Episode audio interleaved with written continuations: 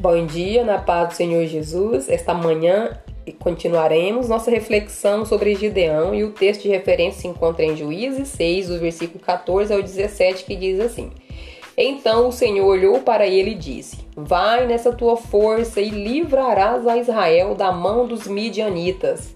Porventura não te enviei eu?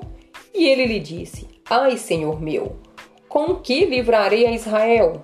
Eis que a minha família é a mais pobre em Manassés e eu o menor na casa de meu pai. E o Senhor lhe disse: Porquanto eu hei de ser contigo, tu ferirás os midianitas como se fossem um só homem. E ele lhe disse: Se agora tenho achado graça aos teus olhos, dá-me um sinal de que és o que comigo falas. Na cabeça de Gideão era inconcebível que Deus pudesse fazer essa grande obra através dele.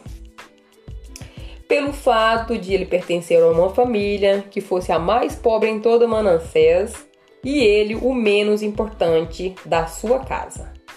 Gideão sofreu do que hoje chamamos de complexo de inferioridade.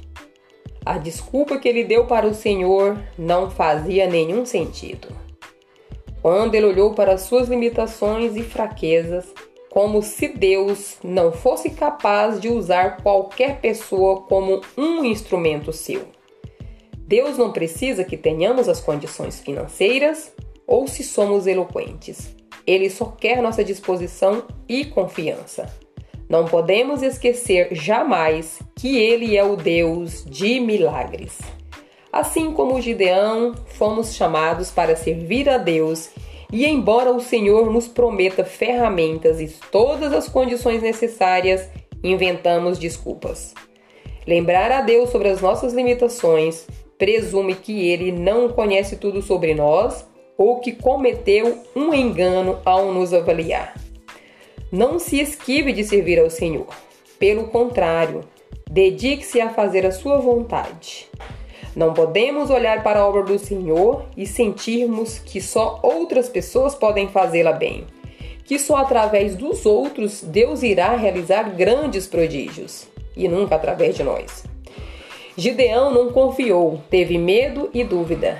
Ele precisava de umas provas para ter a certeza de que o Senhor estava falando. Pedir confirmação ao Senhor sobre um chamado não é pecado. Só não podemos é negligenciá-lo após a confirmação. Gideão atendeu o Senhor e fez de acordo ele lhe ordenou.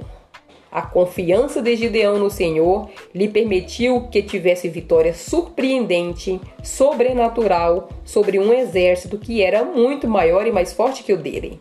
Gideão aprendeu a viver pela fé. Viver por fé não significa ficar parado e deixar tudo nas mãos de Deus para que ele faça milagre. Viver por fé é caminhar e cumprir com as nossas responsabilidades, confiando que Deus cuidará do impossível. Quem vive por fé não vive com medo. Será que Deus não poderia eliminar todos os midianitas sem qualquer intervenção humana?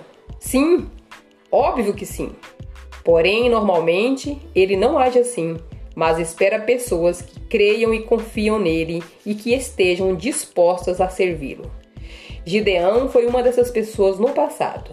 E hoje Deus continua à procura dessas pessoas, que possa eu e você ser essa pessoa para atender o chamado do Senhor. Amém? Tenha um bom dia na presença do Senhor Jesus e até amanhã.